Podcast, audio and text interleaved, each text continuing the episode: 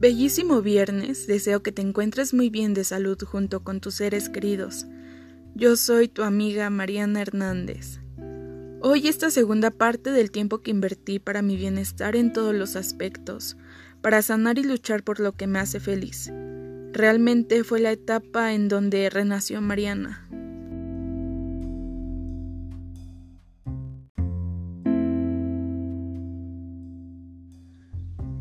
Después de ese primer taller estuve en un segundo curso, en el cual trabajé la seguridad en mi persona, en mi físico, poder tratar totalmente a los hombres que se me acercaban, entablar un abrazo con ellos sin sentirme incómoda.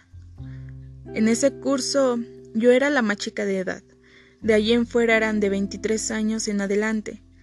Trabajé en controlar esos pensamientos de miedo, transformarlos en seguridad y amor para mí.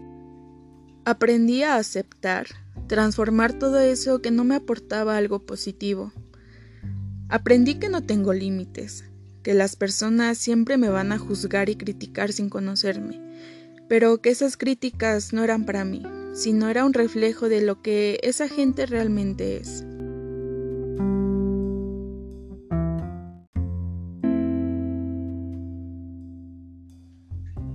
De nuevo ahí conocí personas muy especiales e importantes para mí, porque volví a compartir mi vivencia respecto a la violación que pasé. Muchas de esas personas ya eran profesionales, profesionales que tenían una carga emocional y personal, que les costaba aceptar algo de ellos. Los coach que impartían el curso, ¿qué les puedo decir? No fue un taller fácil. No eran pláticas para niños, eran fuertes, gritos, estar llorando casi todo el día. Porque era estar desde muy temprano hasta la una o dos de la mañana. Ahí me forjé carácter, me quité las cadenas que me seguían pesando, me sentí más libre. Pude ser yo.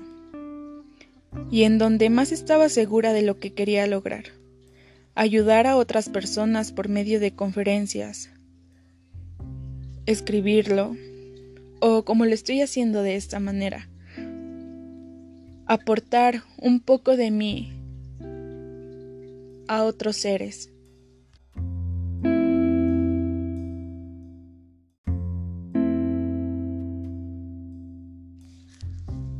Tengo recuerdos especiales de esa experiencia. Uno de ellos es un día antes de que acabara el taller, mis familiares que me habían invitado al curso me avisaron que no podían ir por mí. Yo ya me había hecho de amigos y de amigas.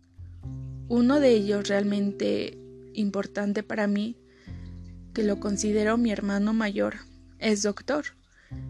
Y le platiqué que nadie iba a ir por mí, que si existía la posibilidad de regresarme con él, o que si me hacía el favor de darme posada en su casa. Él sin dudarlo me dijo que sí.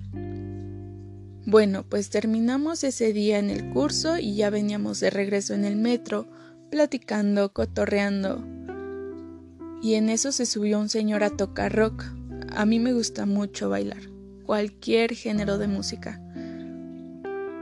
Me levanté y me puse a bailar.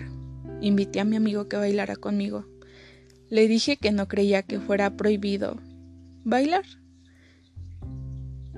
Entonces, esa fue la primera vez que Mariana fluyó, que sentí viva a Mariana otra vez, que no me importó los demás, incluso la gente que nos estaba viendo andaba moviendo los hombros al ritmo de la música. Ya llegamos a la casa de mi amigo, me bañé, cenamos, Platicamos hasta como las 4 o 5 de la mañana. Y llegó la hora en donde yo me estaba preguntando, ¿en qué lugar voy a dormir? Le pregunté a mi hermano y él me dijo, si tú no tienes problemas, compartimos la cama. No dudé y le dije que sí. Esa fue la primera vez que alguien ajeno a mí se dormía conmigo y era hombre. Ya nos acostamos y sí tenía pensamientos de miedo, pero los transformé en seguridad y cariño que le tenía a él. Más bien, le tengo todavía. Dormí tranquila, me sentí cómoda y muy segura con él. Ya despertamos al otro día temprano, desayunamos, incluso me ayudó a arreglarme.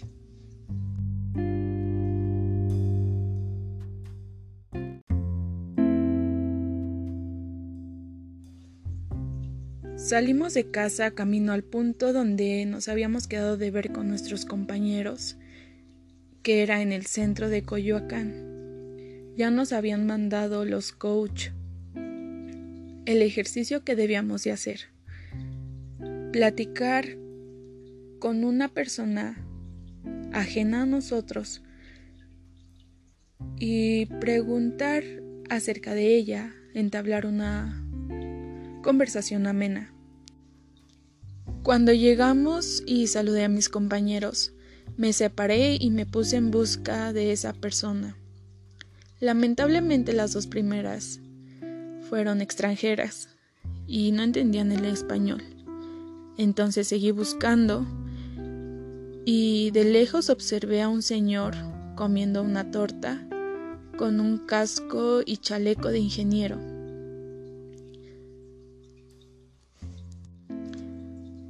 Saludé y me senté al lado del señor.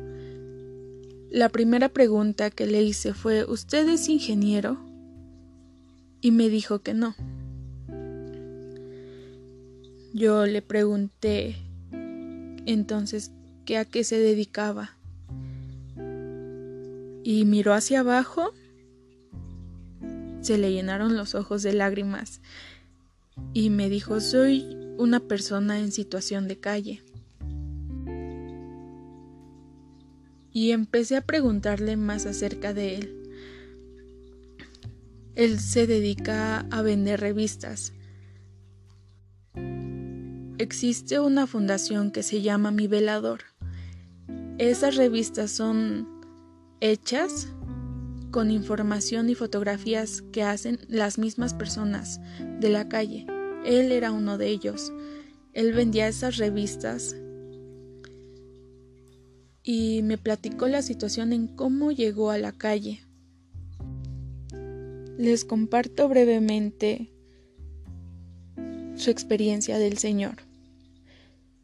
Llegó a dormir abajo de puentes porque su mujer le quitó las escrituras de su casa, ya no lo dejó entrar, en su trabajo ya no le iba bien.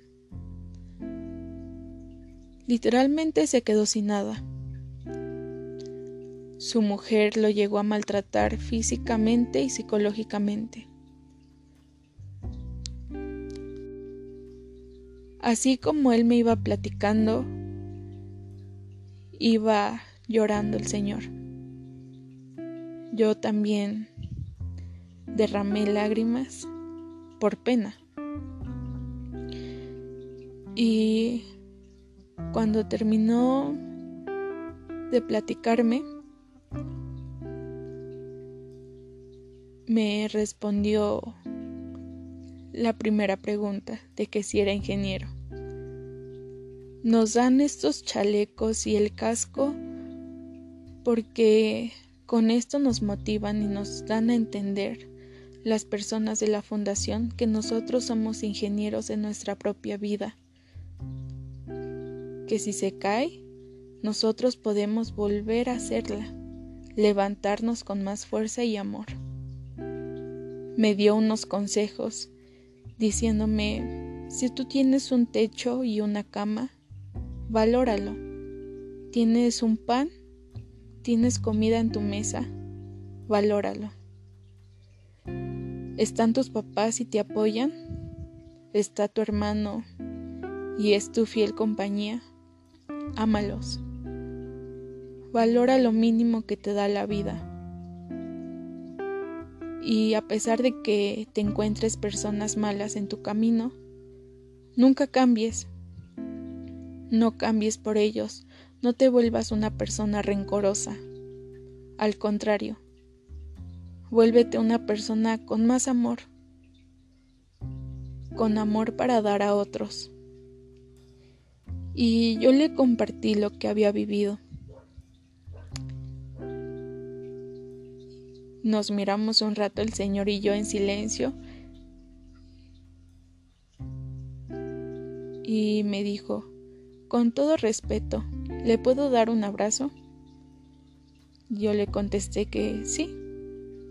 Nos abrazamos, seguía yo llorando y el Señor me dio un beso en la mano.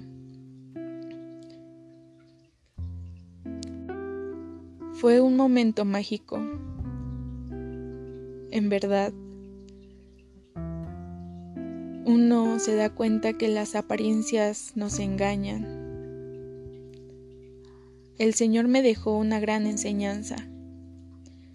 Y en ese último día de taller me fui satisfecha con lo que aprendí, con las personas que conocí, con el amor propio que había recuperado, mi seguridad, la vida, fue la mejor inversión de tiempo para mí.